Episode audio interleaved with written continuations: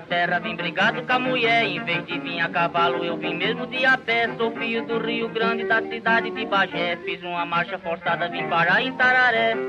Itararé, Itararé, tava tudo em pé no fogo, churrasco, mate de café. Itararé, Itararé, tava tudo em pé no fogo, churrasco, mate de café.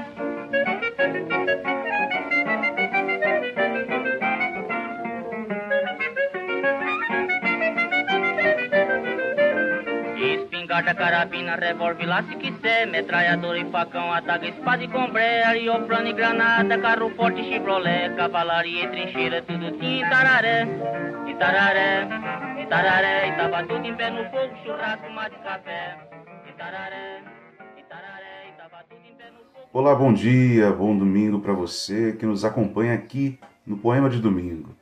Você também pode acompanhar o nosso podcast pelas principais plataformas de áudio. Aparício Fernando de Brinkerhoff Torelli nasceu no dia 29 de janeiro de 1895 em Trânsito. A família vinha da fazenda do seu avô no Uruguai, com destino ao Rio Grande do Sul. A mãe, Maria Amélia, filha de um estadunidense descendente de russos. O pai, João Aparício Torelli, filho de um italiano com uma gaúcha. Uma verdadeira Liga das Nações, dizia Torelli. Sua mãe morreu por suicídio quando ele tinha apenas dois anos. Criado pela avó no Uruguai, voltou para o Rio Grande aos sete anos, onde fundou seu primeiro jornal, o Capim Seco. Era um único exemplar escrito à mão, mas foi apreendido e proibido de circular pelo diretor porque a ilustração era uma cobra de batina. O padre reitor do colégio tinha um apelido de Jararaca.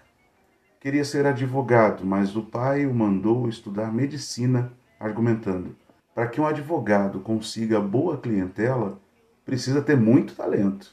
Um médico basta assinar receitas e atestado de óbito.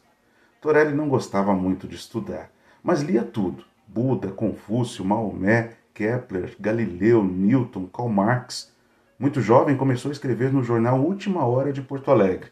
Brincava muito com a Academia Brasileira de Letras. Afirmava que para um escritor entrar, precisava esperar um imortal se contradizer e morrer. Não chegou a se formar em medicina, mas desenvolveu pesquisas na área de bacteriologia. Um estudo sobre febre aftosa chegou a apresentar a autoridades, inclusive Getúlio Vargas, que na época era deputado estadual, mas ninguém levava a sério porque as palestras eram todas na base da brincadeira. Mudou-se para o Rio de Janeiro em 1925, trabalhou no jornal O Globo, do qual saiu a convite de Mário Rodrigues Filho, irmão do famoso escritor Nelson Rodrigues, para o jornal Amanhã, de propriedade de Mário Rodrigues, o pai. Depois criou seu próprio jornal, Amanhã. As gozações com as autoridades lhe renderam várias ameaças concretizadas após a Revolução de 30, quando editava o Jornal do Povo, pela publicação da história da Revolução da Chibata, ocorrida na Marinha em 1910, liderada pelo almirante negro João Cândido. Foi sequestrado, apanhou, rasparam-lhe a cabeça e o deixaram nu num local deserto. Não recuou. Na porta da sala da redação, colocou uma placa: Entre sem bater numa alusão à repressão de que fora vítima.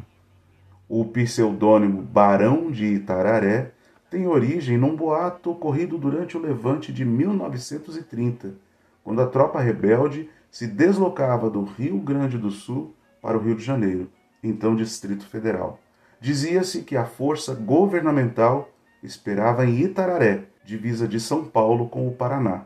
Não houve a batalha, mas Torelli a relatou, informando que tinha sido herói nessa luta e por isso merecia o título de Duque de Itararé, depois rebaixado simplesmente por modéstia para Barão de Itararé.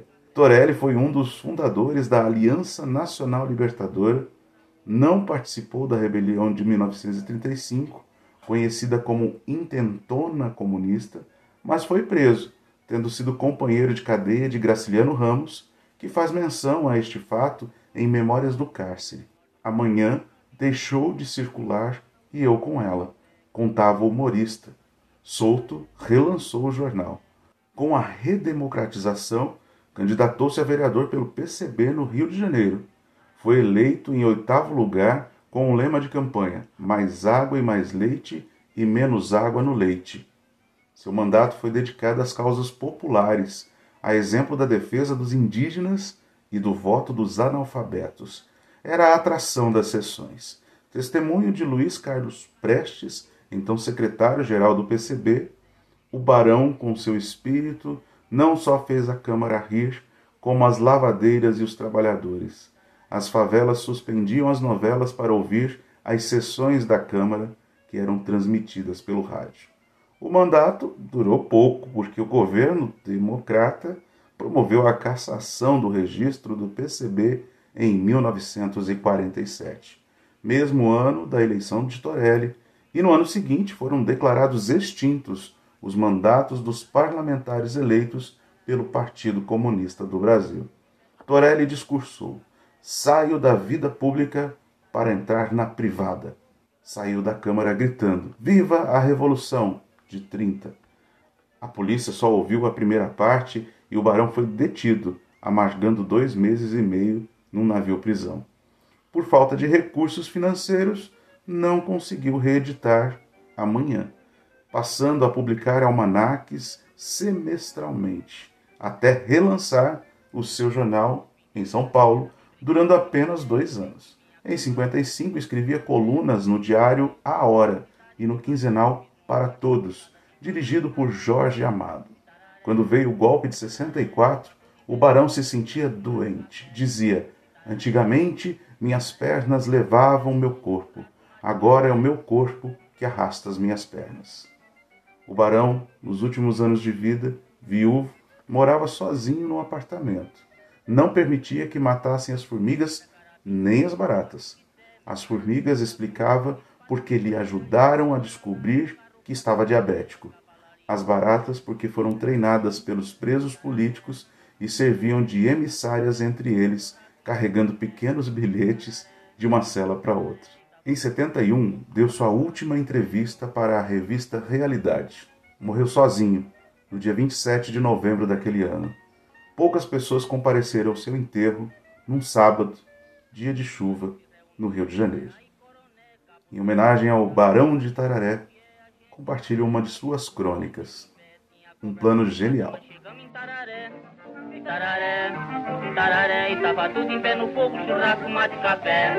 Itararé, Itararé, e tava tudo em pé no fogo, churrasco, mate, café.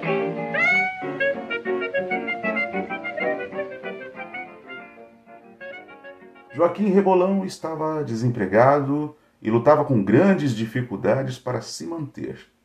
Sua situação ainda mais se agravava pelo fato de ter que dar assistência a um filho, rapaz inexperiente, que também estava no desvio.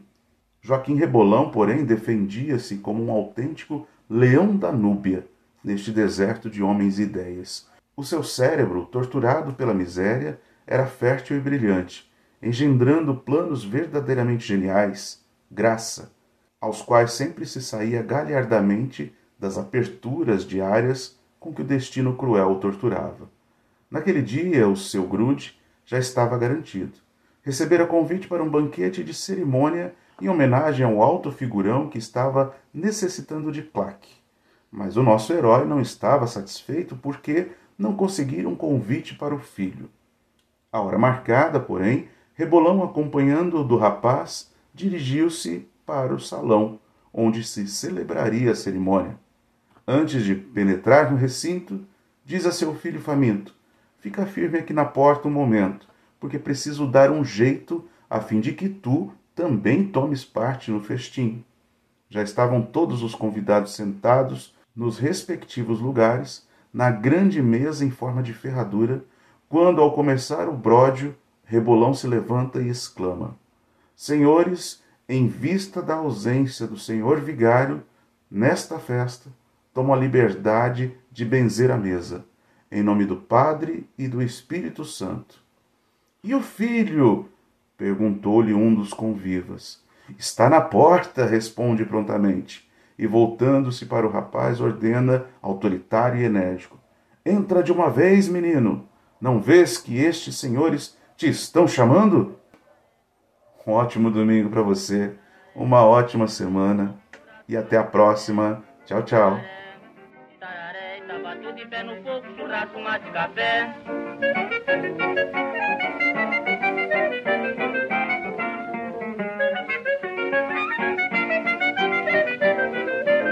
Espingarda, carabina, revólver, lá se quiser Metralhador e facão, ataque, espada e combré Arioplano e granada, carro forte, chevrolet Cavalaria e trincheira, tudo tinha Itararé Itararé, Itararé E tava tudo em pé no fogo, churrasco, mate, café Itararé, Itararé E tava tudo em pé no fogo, churrasco, mate, café